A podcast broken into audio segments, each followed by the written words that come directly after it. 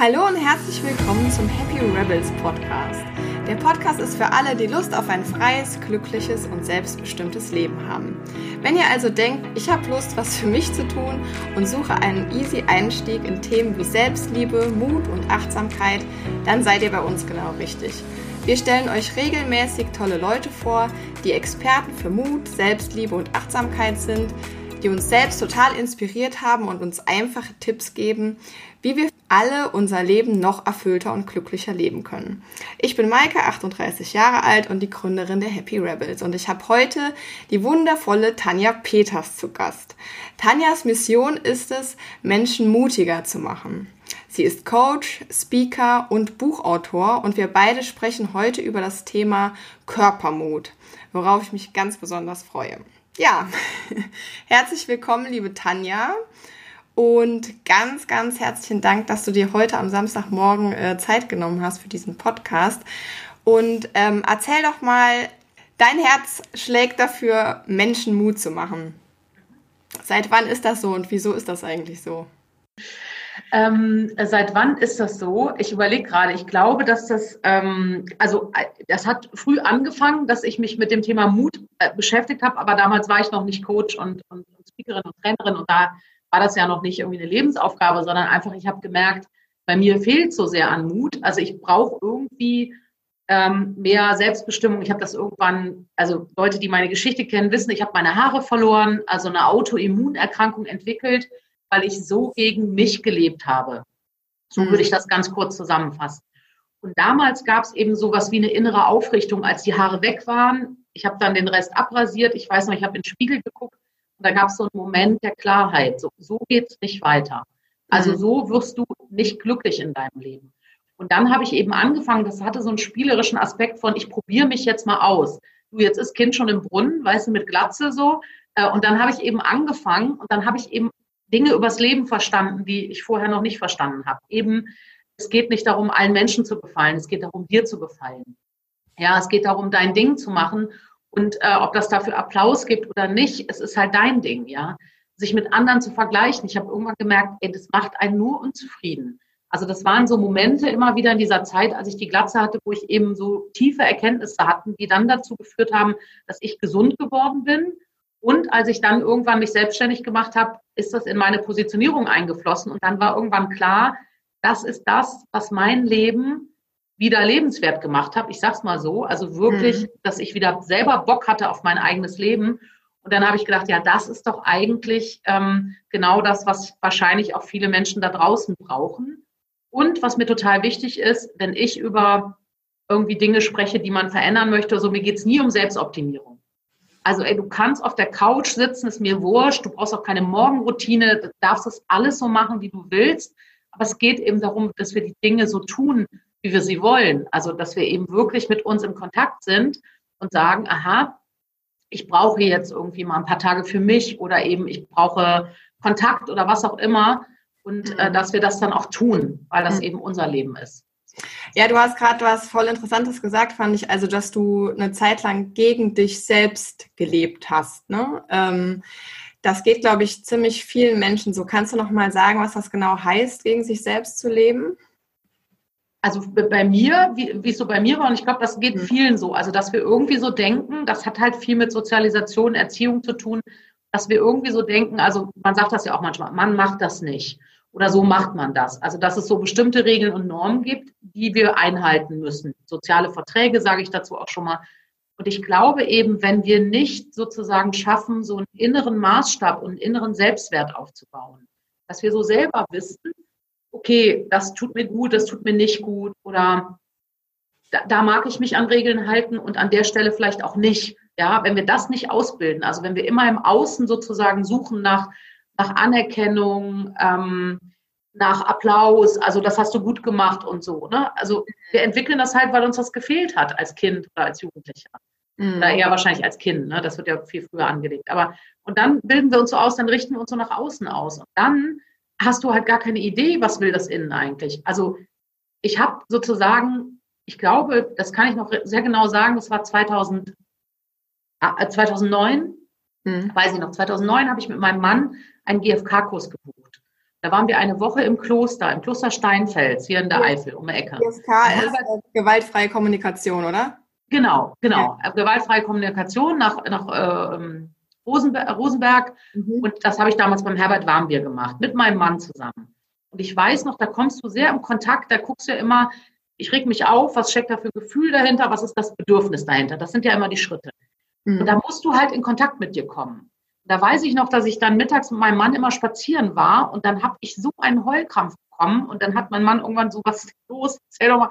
Und ich konnte überhaupt nicht sprechen vor Weinen, weil ich zum ersten Mal, glaube ich, seit Jahren gemerkt habe, was ich da mit mir selber mache. Also, dass ich mich gar nicht spüre, dass ich so funktioniere. Also wirklich einfach Job, Karriere, Beziehungen, Freundschaften immer funktionieren. Ich habe auch so Freunde treffen, wie so To-Do-Liste. Ach, den hast du mal wieder getroffen, kannst es abhaken. So wäre es jetzt dran. Also ich habe alles so funktioniert. Und ähm, da habe ich zum ersten Mal Kontakt und da habe ich auf einmal gemerkt, ach du Scheiße, das ist ja gar nicht, du machst so viel an dem vorbei. Also du brauchst vielleicht Ruhe, aber deine Freundin braucht dich, also fährst zu deiner Freundin. Du brauchst eine Pause, aber das Projekt ist noch nicht zu Ende, also machst du das Projekt zu Ende. Ja, also ich habe halt gar nicht gespürt, geht es eigentlich? Also mhm. letztendlich wie so ein Soldat hat sich das angefühlt. Mhm. Ich kenne das auch heute manchmal, dass ich so, wenn ich so zu viel arbeite, dann komme ich auch in so einen, ich habe halt früher auch gedacht, als ich war ja Führungskraft lange. Am Anfang, als ich Führungskraft war, ich fand das auch unglaublich, also, dass ich das jetzt erzähle, ist mir auch fast peinlich, aber ich fand das unverschämt, wenn jemand krank geworden ist. Mhm. Weil ich mit meinem Willen, und das hört sich bescheuert an, aber ich bin früher nie krank geworden. Ich habe mir das verboten. Also es war klar, das ist Schwäche, das mache ich nicht. Mhm. Die Nummer mache ich nicht. Grippe, so. Und wenn mich morgens jemand angerufen hat und gesagt, ich fühle mich nicht gut, ich bleibe zu Hause, habe ich gedacht, sag mal, das fällt dir denn mal, ja, ich fand es, un also da musst du dir vorstellen, wie ich, auf welchem Betriebssystem ich gefahren bin. Ich habe halt wirklich gedacht, man kann, also mein Papa hat zu mir immer gesagt, was dich nicht umbringt, macht dich nur noch härter. Mhm. Das war so, das ist, glaube ich, Kriegsgeneration. Das ist dieses so durchhalten und irgendwie kommst du da durch und man muss halt, ja. Ähm, und, und so, und das war voll gegen mich, weil ich bin eigentlich total die kreative Seele. Ich bin eigentlich so, also total auch das, ich habe so ganz viel Kindliches, ja. Ich kann mit meinen Nichten einfach sagen, komm, wir lachen uns kaputt. Dann kann ich mit denen eine halbe Stunde lachen. Braucht mhm. da keinen Grund für, so. So bin ich eigentlich. Mhm. Aber ich habe gedacht, also ich hatte halt die Rolle des Soldaten echt ernst genommen und die war zur zweiten Haut geworden. Und dann äh, hat aber irgendwann, obwohl du gesagt hast, ach ja, Krankheiten, scheiße ich doch drauf, mache ich nicht, hat oh. irgendwann dein Körper gesagt, so, Fräulein, jetzt ist Ende und dann hast du diese Krankheit entwickelt, ne? Ja, ich habe ja mit der, das war ja so auch so abgefahren, ich habe ja so eine, erst so eine Hauterkrankung entwickelt, die gibt es ja in keinem Buch. Also ich hatte immer so Hautschübe und ich bin von Arzt zu Arzt, von Klinik zu Klinik und die wollten mich dann, äh, haben dann gesagt, ja, wir könnten mal so Hautstücke rausnehmen, dann können wir das erforschen und so, wo ich so dachte, nee, ist klar, also ich habe immer Hautschübe, das heilt auch nicht gut. Ich hatte, glaube ich, zwei drei Jahre also eine offene Stelle am Rücken die nicht geheilt ist. Also ich hatte auch so abgefahrene Sachen, wo alle Ärzte so gesagt haben, hm, haben wir noch nie gesehen, komm, packen wir mal in den, in den äh, Neurodermitis, äh, Schublade für Neurodermitis. Mhm. Das war es aber nicht. Das heißt, mein Körper hat dann auch mir Krankheiten geschickt, sozusagen, die ich, also A, ich konnte sie nicht mehr wegdrücken und die halt auch so speziell waren. Da gab es halt auch nichts.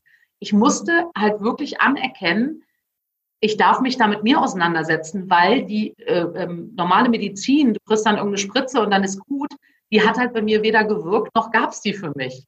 Mhm. Da habe ich auch im Nachgang so gedacht, ach, ist ja geil, ja, da hat mein, mein Körper, meine Seele und mein Körper haben zusammen was Schönes ausgeheckt, äh, damit ich eben nicht das einfach wegdrücken kann. Mhm. Ne? Und da haben wir wirklich was geschickt, was sichtbar ist, also Haut und Haare voll sichtbar und eben was, wo ich eben auch nicht einfach mal schnell ähm, das irgendwie wegmachen konnte. Ja, Wahnsinn, ne? Also es ist total eigentlich kann man sich da bei seinem eigenen Körper auch bedanken, dass der wirklich die rote Flagge zeigt und sagt, äh, so geht's nicht weiter. Also ich meine jetzt äh, zum Beispiel in meinem Job, auch im, im Marketing oder in der Werbung. In, ich habe früher in Werbeagenturen gearbeitet, da haben die Leute halt reihenweise Burnouts bekommen ne? und sind einfach teilweise monatelang ausgefallen und lagen mit einer Depression im Bett. Und ähm, mhm. auch das ist einfach ein Zeichen dafür, stopp, da läuft irgendwas falsch. Ne? Und ähm, genau, was macht man dann? Äh, ja, also ich glaube, das, das Wichtigste ist halt, also viele Leute gucken ja dann immer auf den Stress und sagen dann, ja, wie entstresse ich? Ich weiß noch, meine Mutter hat mir früher immer so CDs dann geschenkt, bis ich dir das verboten habe, mit so Schalala-Musik drauf. So, weißt du? Oder geh doch mal zum Yoga. Dann habe ich immer gedacht, ja, das sind gute Strategien, um damit umzugehen. Aber eigentlich geht es natürlich darum, an die, an die Wurzel zu kommen. Eigentlich mhm. ist doch die große Frage, warum machst du die Scheiße? Oder warum lässt mhm. du die Scheiße mit dir machen, auf gut Deutsch gesagt? Warum hat dein Chef mehr über dein Leben zu bestimmen oder deine Chefin oder dein Job, wer auch immer da sozusagen das Gesicht ist, ja, dem du das zuordnest, dass der dafür sorgen kann oder dein Mobiltelefon, dass das dafür sorgen kann, dass du Stress hast. Und das gilt es rauszufinden. Und da haben wir alle eben unterschiedliche Anlagen. Also der eine hat eben so einen Antreiber. Ich habe, also ich habe leider auch den sei stark und den sei schnell Antreiber. Ne? Das ist eine scheiß Kombination. Also dann läuft man immer sehr schnell und irgendwie so ohne Pause. Also rauszufinden, was sozusagen, ähm, was ist der Punkt, die Kernwunde oder wie man es nennt, so warum das immer wieder ähm, ich da sozusagen mich selber ausbeute, irgendwie einen Job zu machen oder so. Und da Stück für Stück näher ranzurücken. Also natürlich hilft Achtsamkeit und Yoga und alles, aber letztendlich helfen diese Praktiken, sich mal zu spüren. Mhm. Und eben in Kontakt zu kommen mit, eigentlich kann ich schon seit Monaten nicht mehr. Und dann mhm. äh, sozusagen wirklich über dieses Bewusstwerden und eben mal Raum haben, weil dann hören wir oft unsere innere Stimme wieder lauter, wirklich mal zu hören, was ist es denn eigentlich, was ich brauche?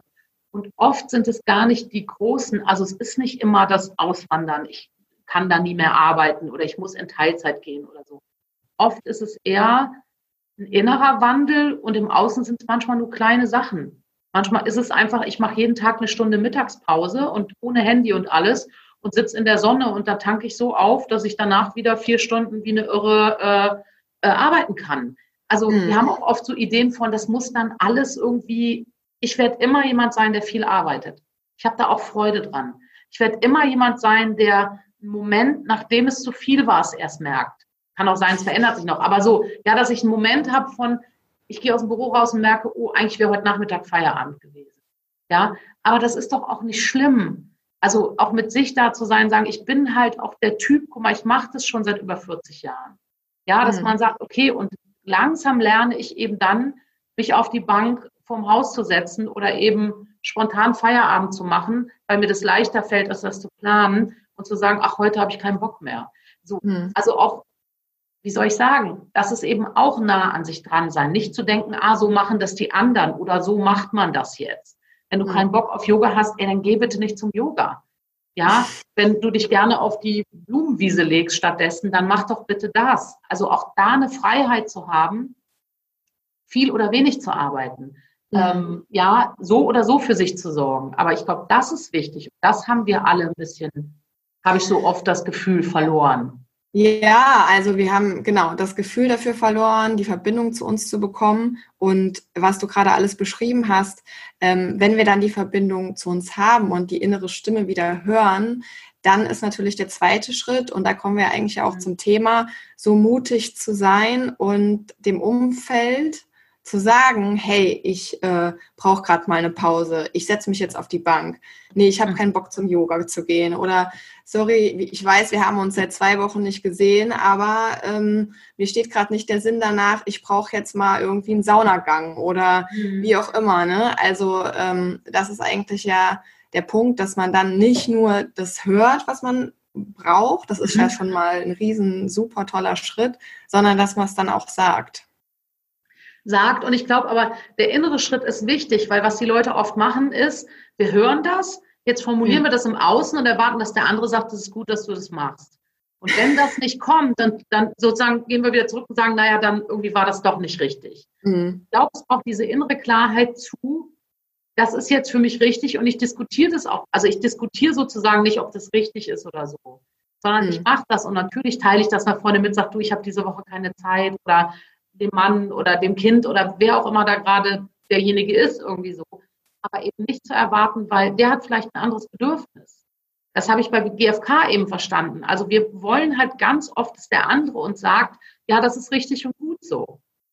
Also mein Mann sagt jetzt nicht, der ist ja jemand, der nicht gerne in Urlaub fährt. Wenn ich jetzt drei Tage wegfahre, weil ich Zeit für mich brauche, dann applaudiert er jetzt nicht. Dann findet der das irgendwie doof, dass ich nicht da bin. So. Mhm. Früher habe ich halt gedacht, der muss das auch gut finden. Deswegen bin ich nicht gefahren. Heute mhm. äh, mache ich das, weil ich das für mich mache. Und ich verstehe, mein Mann darf das auch irgendwie komisch finden, nicht verstehen. Vielleicht findet er es auch super, weil ich ja im Moment dauernd zu Hause bin. Das ist ja auch anders als früher so. Ähm, ich, also ich glaube, wenn wir da klar sind, dass es um uns geht und dass wir das machen dürfen, ja, und dann brauchen wir eben auch nicht mehr, dann darf der andere auch sagen, ja, ich habe mich drauf gefreut, finde ich jetzt schade. Ohne mhm. dass wir dann sagen, ja gut, dann treffe ich mich doch. Mhm. Ich glaube, diese Klarheit so, die anderen werden im ersten Schritt nicht dich feiern, weil das für die unbequem ist oder weil die auf einmal merken, ja, aber ich hätte mich doch auch für dich verausgabt. Mhm. Ja, die kommen ja auch in Kontakt mit ihren Themen dann auf einmal. Und da klar zu bleiben und zu sagen, verstehe ich und du darfst es auch komisch finden oder beleidigt sein oder Dings, aber ich mache das jetzt für mich. Mhm. Dafür brauchst du einen starken Selbstwert. Sonst mhm. gehst du genau an der Stelle wieder, ich will aber gefallen. Ich habe früher mich verbal gut abgegrenzt und dann, aber wenn der andere das dann nicht gut fand, dann, ich hatte es ja gesagt, so, dann habe ich es doch gemacht. Ja, bist wieder eingeknickt. Das kenne ich von mir selber auch total gut. Ja, ja, ja, genau. Also, dass man dann auch denkt so, ah, ja, stimmt, du hast ja eigentlich doch recht. Ja, gut, ich mach's dann doch nicht. Also quasi, ja, Mut zur Selbstliebe zu haben, ist auf und auch dann äh, das durchzusetzen und zu sagen, hey, äh, ich bin es mir wert. Das muss dir jetzt nicht gefallen, aber ich merke, ich brauche das gerade und deswegen mache ich es jetzt. Ich kommuniziere ja. es nicht nur, sondern ich ziehe es auch durch. Ja. ja. Und ich glaube, es braucht diese, diese Liebe zu sich und auch zum anderen. Also das merke ich immer mehr. Also letztens hat mich auch jemand irgendwie in einem Interview was gefragt. Da habe ich gesagt, weißt du, was ich mache, wenn ich so merke, Leute sind so ganz anders drauf. Ich, ich achte dein Schicksal. Ich achte, dass du das anders siehst. Mhm. Damit, weißt du, weil wir oft dann in die Abwertung gehen oder so. Ja, wir, wir halten ja auch nicht aus, dass dann jemand sagt, du, ich, ich sehe das echt anders. Ja, da wollen wir dann so dann rum, aber einfach sagen, ich achte das, dass du das anders siehst. Und für mich ist es gerade so. Mhm. Also Selbst, Selbstliebe und Selbstwert ist ja eigentlich so momentan, habe ich das Gefühl, ähm, das höchste Gut, was man irgendwie so erreichen kann. Ne? Alle mhm. wollen Selbstliebe und Selbstwert und ähm, arbeiten auch daran. Also viele arbeiten dran, ich arbeite auch dran, aber dennoch ist es dann so, ähm, und da kommen wir jetzt mal kurz zu unserem Thema, oder was heißt kurz, wir kommen zu unserem Thema. Körpermut, ähm, ja. weil ich würde jetzt von mir selber sagen, ich glaube, ich bin schon ähm, mittlerweile relativ selbstbewusst mit 38 Jahren. Ich habe das Gefühl, es wird auch immer besser, je älter ich werde. Ähm, aber äh, ich merke schon, jetzt wird es wärmer draußen, irgendwie äh, die Frauen laufen mit kurzen Röcken rum und so und ich finde meine Beine scheiße, ja. Ähm, mhm. ich habe Besenreißer, ich habe Zellulite, auch wenn ich schlank bin, es geht nicht weg. Und ich ziehe dann einfach keine kurzen Klamotten an. Ne? Und dann mhm. denke ich mir echt so, what the fuck, ja? Am Ende des Tages, wenn ich wirklich ehrlich bin, ist es eigentlich nur das, dass ich denke, es könnte den anderen nicht gefallen. Mhm. So, ne? Also so, dass ich denke, scheiße, was denken die jetzt über mich, warum ich jetzt so aussehe, warum habe ich jetzt Zellulite, macht die nicht genug Sport, macht die dies nicht oder jenes nicht. Und dann, äh, dann ziehe ich eine lange Hose an und das finde ich richtig doof. Mhm. ja. ja. kann ich total gut verstehen. Und dann ist einmal die Frage, was macht man damit? Ne? Genau. Also du kannst das natürlich annehmen und sagen, okay, ist halt so, ne? ich mache das halt nicht.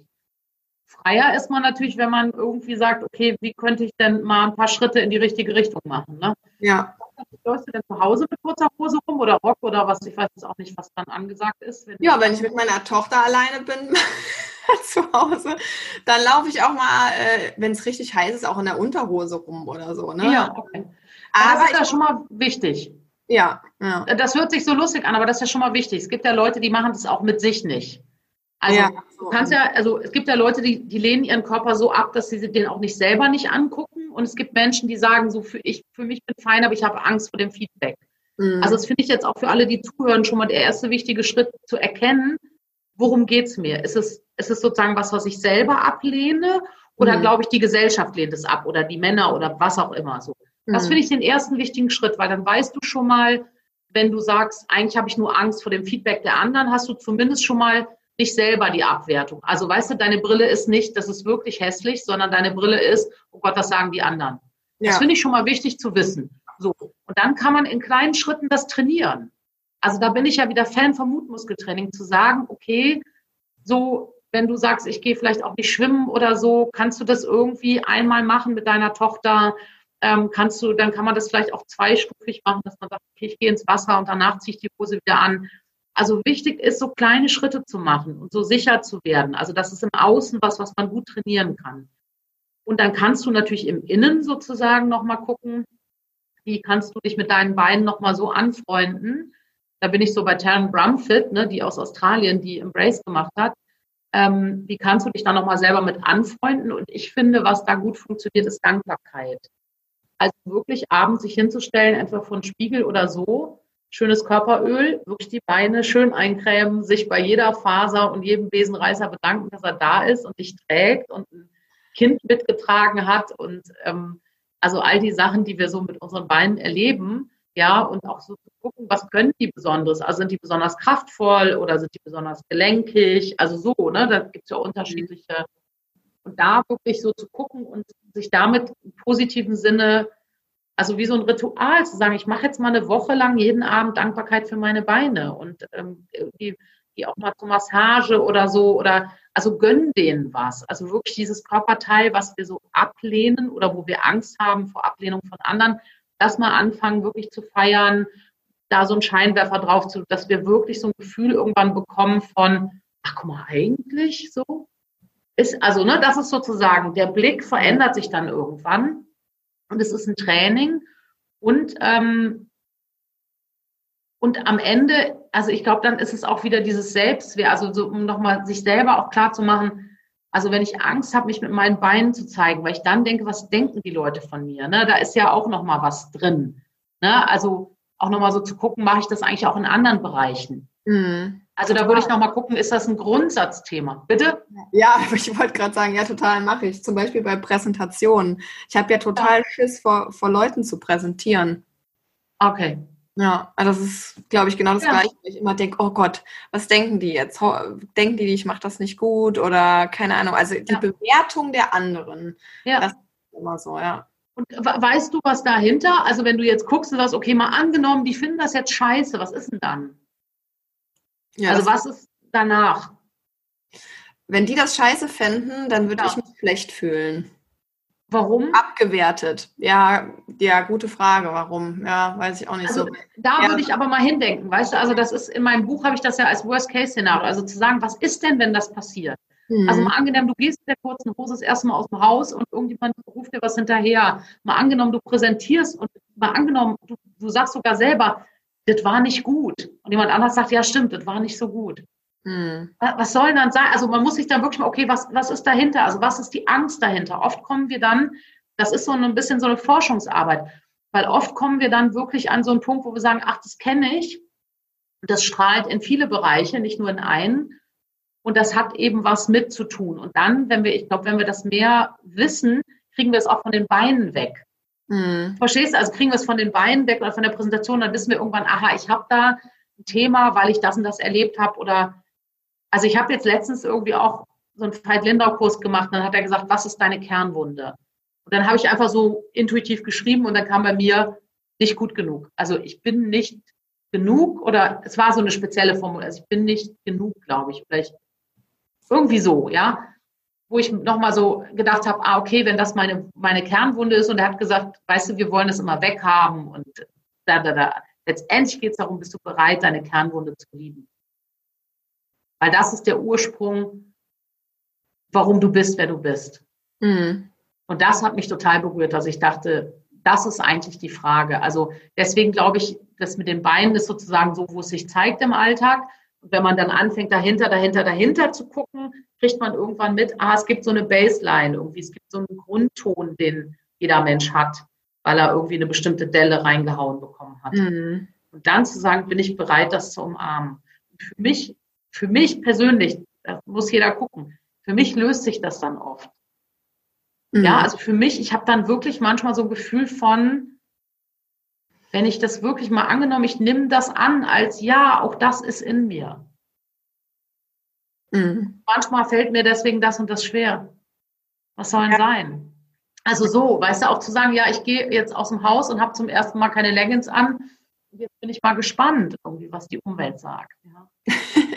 Ja, total. Also ich meine, es ist ja auch so, ähm, ich meine, ich bin jetzt ein Beispiel, vielleicht kennen das ein paar Frauen. Es gibt wahrscheinlich auch noch mal viel extremere Beispiele mit kranken Menschen, mit also wirklich kranken Menschen, die die äh, einen Unfall hatten oder Krebs hatten oder was auch immer, die, ähm, die damit ganz, ganz äh, schlimme Probleme haben, irgendwie rauszugehen und sich zu zeigen.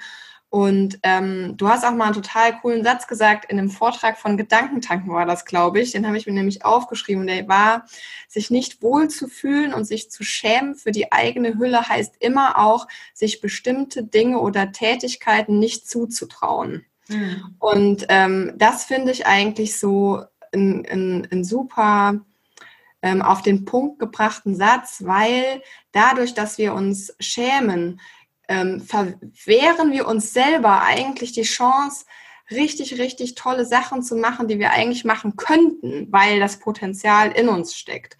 Und deswegen finde ich das so ein wichtiges Thema, irgendwie da auch Frauen und Männern dabei zu helfen, mehr Körpermut zu entwickeln, dass die wieder frei sein können, die mhm. Dinge zu tun, die sie wirklich tun können. Ja, also, ja. Und ich, ich glaube halt, also unser Körper ist ja nun mal, also in diesem Leben, ja, den haben wir uns irgendwie, kann man ja unterschiedlich glauben, aber irgendwie ist der ja, also irgendwie ist der ja zu uns gekommen und ich habe so viele Jahre gekämpft. Ne? Ich war auch noch nie, also ich bin echt in der dicksten Phase meines Lebens. So. Ich war noch nie so dick wie heute. Ne? So. Und dann habe ich so viele Jahre gekämpft und, ähm, und der Kampf bringt ja eigentlich, dass es sich verschlimmert. Mhm. Ne? Also der Kampf bringt natürlich mit sich, dass wir noch mehr verhärten, dass wir da noch mehr drauf schauen. Ich habe immer schon gewusst, wenn ich das irgendwann mal loslassen kann,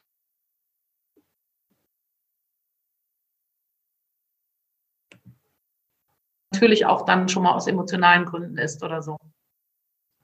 Sorry, du hast gerade gehangen irgendwie. Ah, okay, entschuldige. Ja, wir haben hier so ein. Du hast gemeint, ähm, äh, wenn man, also du warst noch nie so dick wie gerade, aber ja. wenn man äh, das wirklich loslassen kann.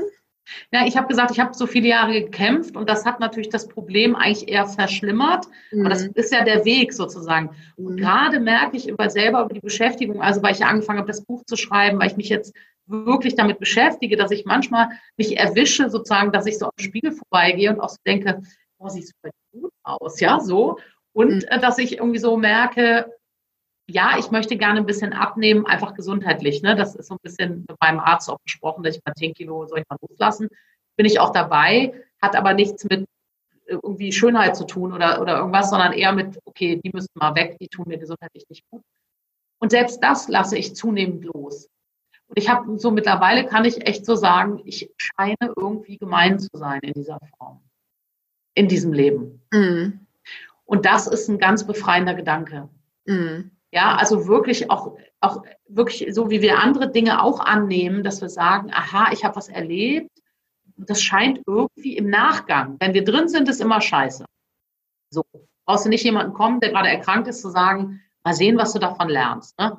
Aber wir leben ja vorwärts, wir verstehen rückwärts, warum auch Dinge so waren oder wofür wir sie genutzt haben.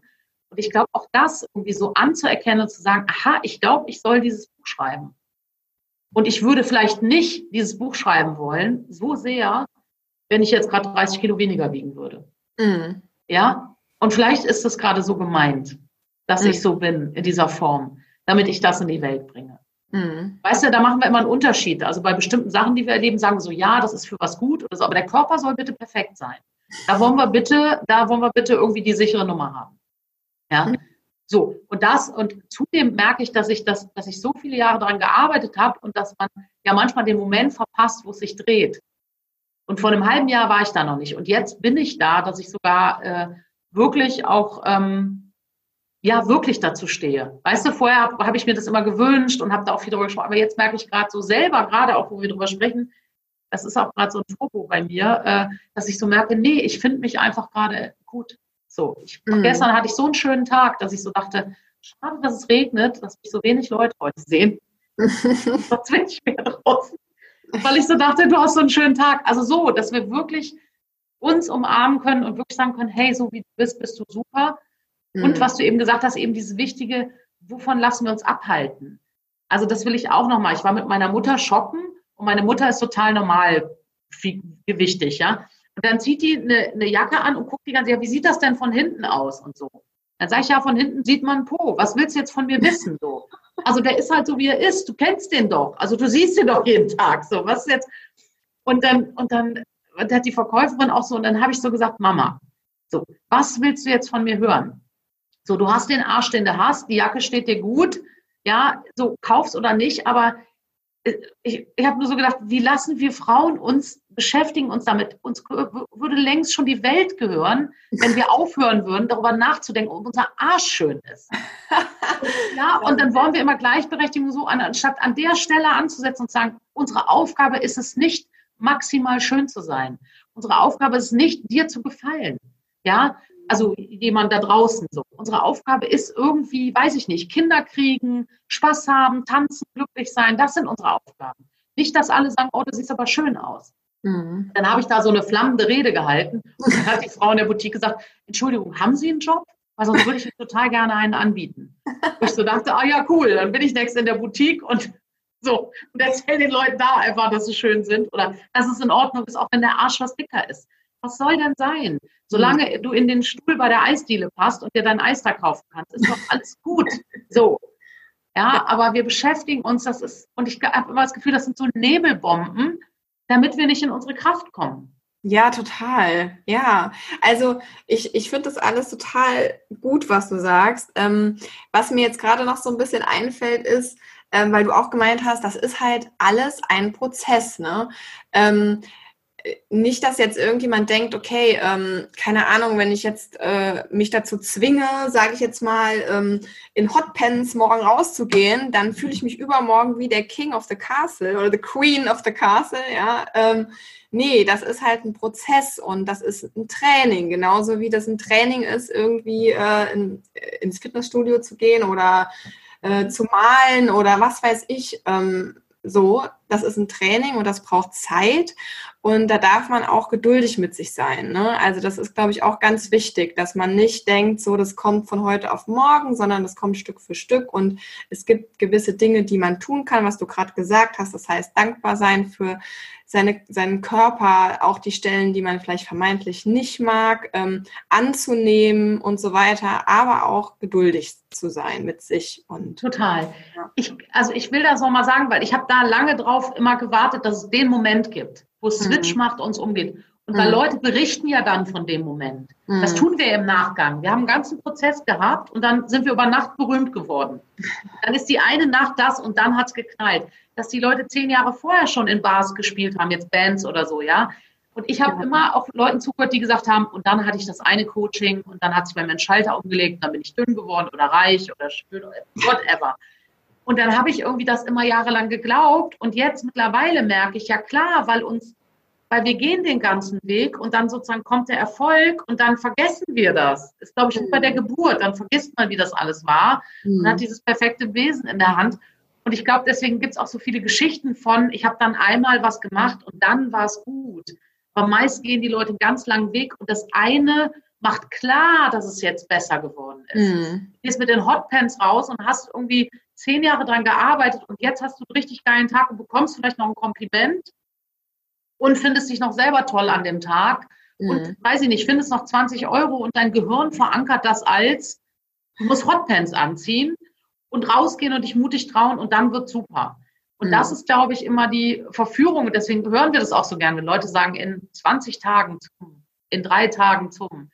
Nee, es ist ein Prozess und ähm, irgendwann gibt es halt den Punkt, wo wir merken, jetzt ist besser geworden. Mhm. Manchmal denken wir, das, das hat gereicht, das eine Coaching. Also ja. da kann ich auch noch zu sagen, eine Kollegin hat gesagt, du brauchst wahrscheinlich 50 Impulse, um dich zu verändern. Kann auch 80 sein oder 100, also eine Anzahl. Und manchmal hast du Glück als Coach und kommst beim 50. vorbei. Dann sagen die Leute, boah, das war das Coaching, was mein Leben verändert hat. Mhm. Dass sie aber 49 Sachen schon vorher selber gemacht haben oder mit der Hilfe von anderen, das vergessen wir halt oft. Manchmal mhm. hast du halt Glück und setzt den 50. Impuls bei jemandem und der sagt, das war's. Mhm. So. Ich glaube, dass alles ein Prozess ist und ich glaube, dass wir in einer Sekunde was verändern können, aber zu der Sekunde hat eben schon was anderes hingeführt. Mhm. Dass du in dem Moment die Entscheidung triffst, jetzt wird es anders. Ja. Ähm, dein neues Buch ähm, Körpermut, mhm. an dem du ja gerade schreibst, beinhaltet ja auch eine 33-Tage-Challenge, mhm. ähm, wie du zu mehr Körpermut kommst. Vielleicht können wir ja jetzt abschließend unseren äh, Hörern fünf Tipps geben, wie sie zu mehr Körpermut kommen. Natürlich immer mit dem Gedanken, okay, es braucht alles Zeit und es ist ein Prozess, aber ähm, vielleicht kann man ja mit den ähm, Übungen mhm. schon mal ein bisschen üben. Ja. Das ist besser. Mehr. Also, ähm, das erste wäre für mich erstmal, ähm, wie soll ich sagen, ich weiß gar nicht genau, wo der Anfang ist, aber der, das erste ist sicher für mich, sich auch mal bewusst zu werden, was mache ich denn eigentlich so im Laufe des Tages? Also wirklich Veränderung braucht ja immer Bewusstheit. Also erstmal auch so zu gucken, wo mache ich selber Abwertung. Also es wäre mal der erste Schritt für mich. Beobachte dich mal, stell dir einen Wecker im Laufe des Tages, dass du mal zwei, dreimal einfach merkst, was mache ich gerade, wie fühlt sich das an, was denke ich gerade über mich. Also gerade wenn jetzt der Sommer kommt, ja, also auch mit dem mehr Haut zeigen und so, dass man einfach mal guckt, was, was habe ich denn so für Gedanken im Laufe des Tages über mich und meinen Körper und so. Das wäre der erste Schritt. Ähm, dann wäre natürlich der Schritt, dass man auch mal diese Dinge so ein bisschen aufschreibt. Das wäre der zweite Schritt, auch wirklich sich das mal zu notieren und mal so zu gucken, was kommt öfter vorbei. Und der dritte Schritt wäre für mich ganz klassisch zu sagen, ich, man kann ja die Dinge ein bisschen umprogrammieren. Also letztendlich sind Glaubenssätze ja sowas wie Denkgewohnheiten. Mhm. Ähm, dann kann man eben gucken, ähm, wie gesagt, da sind wir noch nicht beim, beim Unbewussten oder so, da sind wir bei dem, was wir bewusst merken, aber man kann natürlich sich neue Sätze überlegen. Also man kann natürlich, anstatt immer zu denken, bäh, ich habe Zellulite, ja, äh, kann ich eben denken, ich habe kraftvolle Beine, die mich durchs Leben tragen. Mhm. Also, ne? Also das wären, wären drei Schritte für mich, wo man sozusagen ein bisschen so wie so Mindset-Arbeit, also bewusst werden, mal aufschreiben und mal umformulieren. Und dann mhm. kannst du wirklich diese Sätze als Denkgewohnheit etablieren. So, das wären drei Schritte, die du machen kannst. Ähm, was du noch machen kannst, ist, ähm, dir verbieten, also oder das vierte wäre für mich sicher, guck mal, welche Accounts und welche Dinge dich stärken in deinem Selbstwert. Also ähm, guckst du dir Instagram, also früher, ich habe, ich erinnere mich als Teenager, habe ich im Bett gelegen und die Vital gelesen. Die hatte meine Mutter abonniert. Das ist so eine, kennst du noch, ne? Sport, äh, Wellness, da irgendwas. Da habe ich mir dann immer dünne Frauen angeguckt und Übungen rausgeschrieben, die ich nie gemacht habe. So, also ja, und ich habe mich damit aber stundenlang beschäftigt und so. Guck mhm. mal, womit beschäftigst du dich zum Thema Körper? Also guckst du dir die Instagram-Accounts an mit den tollen, schönen Frauen oder guckst du dir andere Sachen an? Also da würde ich, der vierte Punkt wäre für mich, guck mal, was du mit Medien so machst, mhm. womit du dich fütterst. Und guck mal, ob du dir nicht inspirierende Leute suchen kannst, die vielleicht auch dein Problem haben. Also wo du sagst, ah, da ist jemand, der ist nicht so dünn oder da ist jemand, der im Rollstuhl sitzt und der sein Ding macht, da ist jemand, der eine Krebserkrankung überlebt hat. Also zu gucken, mit, mit was fütter ich auch visuell und auch mein Gehirn. Ja, das wäre für mich der vierte Schritt, da mal ein bisschen aufmerksam zu sein und zu gucken. Mhm. Und der fünfte Schritt wäre das, was ich eben auch gesagt habe, dieses, wenn du ein Körperteil hast, was du ablehnst, ne? mhm. mach mal 21 Tage lang, ich creme das jeden Tag ein mit einem schönen Öl ob das deine Brüste sind, ob das dein Bauch ist, ob das dein Hintern ist. Wenn es der Rücken ist, musst du mal gucken, wie du das machst, wie gelenkig du bist. Aber die Idee ist, dem Liebe zu geben. Mhm. Die Idee ist, das wirklich anzufassen. Also bei Frauen, das habe ich auch gehört, ist es oft der Bauch, ne? also wegen Kinder äh, bekommen haben und so. Und dann wirklich genau das anfassen und irgendwie auch, ja, auch streicheln, anfassen, wirklich und das fühlen und dann auch mal spüren, wie fühlt sich das an, weil wir nehmen ja unseren Körper zunehmend übers Außen wahr. Und wir, wir fühlen gar nicht mehr. Wie fühlt sich das denn an? Fühlt sich das einfach okay an? Mhm. So.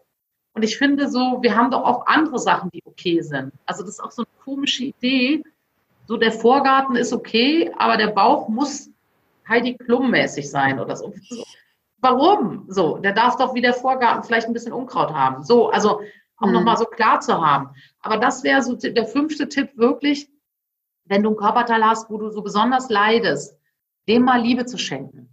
wirklich mal 21 Tage sagen, okay, ich mache das jetzt mal 21 Tage lang, mache ich jetzt wirklich die Ölmassage für meinen Bauch.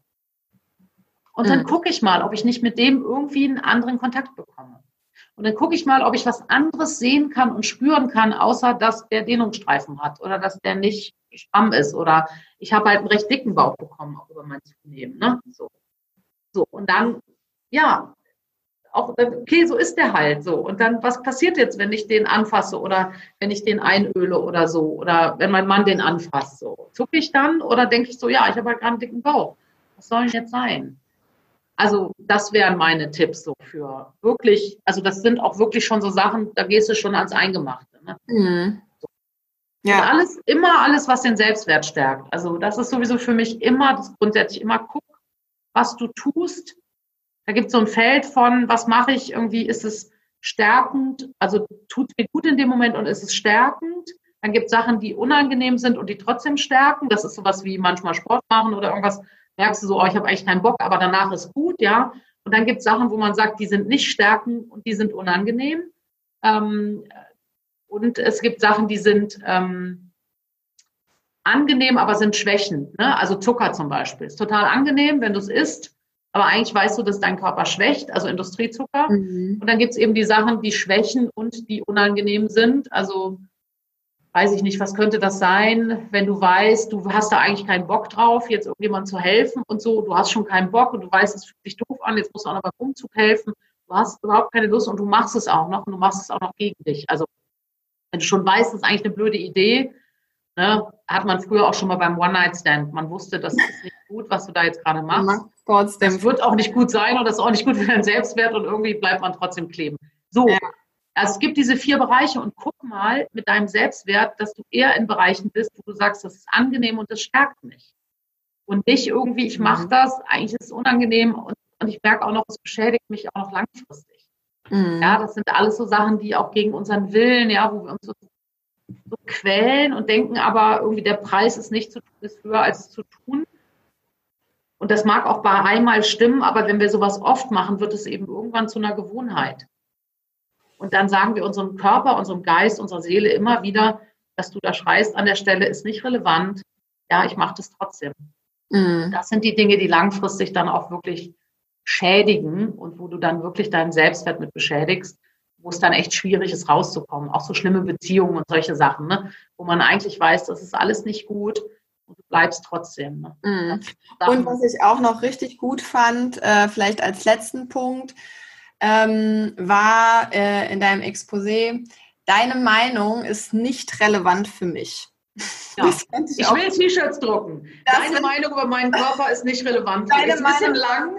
Körper ist nicht relevant für mich. Fand ich richtig, richtig gut. Ja, ja. ohne Scheiß, weil es ist auch einfach so. Also äh, was interessiert, also wenn ich jetzt mal von meinem Beispiel ausgehe, äh, ich gehe in Shorts irgendwie hier über, über den Brüsseler Platz in Köln und die Leute klotzen mich an und ich wirklich denke so, ey, fuck off, deine Meinung ist nicht relevant für mich, also deine Meinung über meinen Körper so. Und ähm, ich finde das, das auch total stärkend, weil es auch so ein bisschen dieses Fuck-off-Mentalität hat und es ist jetzt heiß und ich habe Bock irgendwie auf Shorts und deswegen ziehe ich die an und mache das.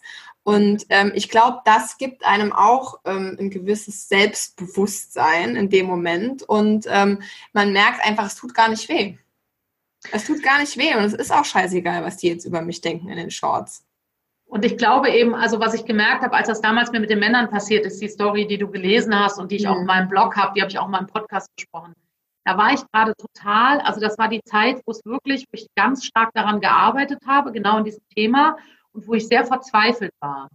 Und deswegen, ich, also ich habe das wirklich auch angezogen. Ich hatte da auch so eine Angst vor. Mir ist das vorher noch nicht passiert in den letzten Jahren und auch danach nicht mehr. Und ich habe richtig gemerkt, das war dieser Moment, wo ich selber das hat, wo ich das selber gedacht habe. Ja. Mm. Habe gedacht, die haben recht. Mm. So. Und ich habe richtig gemerkt, das war, glaube ich, irgendwie im September letztes Jahr. Und seitdem an, ja, habe ich da wirklich dran gearbeitet. Seitdem an ist es so viel besser geworden. Das heißt, wahrscheinlich würde ich das heute noch nicht mal hören. Mhm. Weißt du, ich würde heute überhaupt nicht ja. offen sein dafür.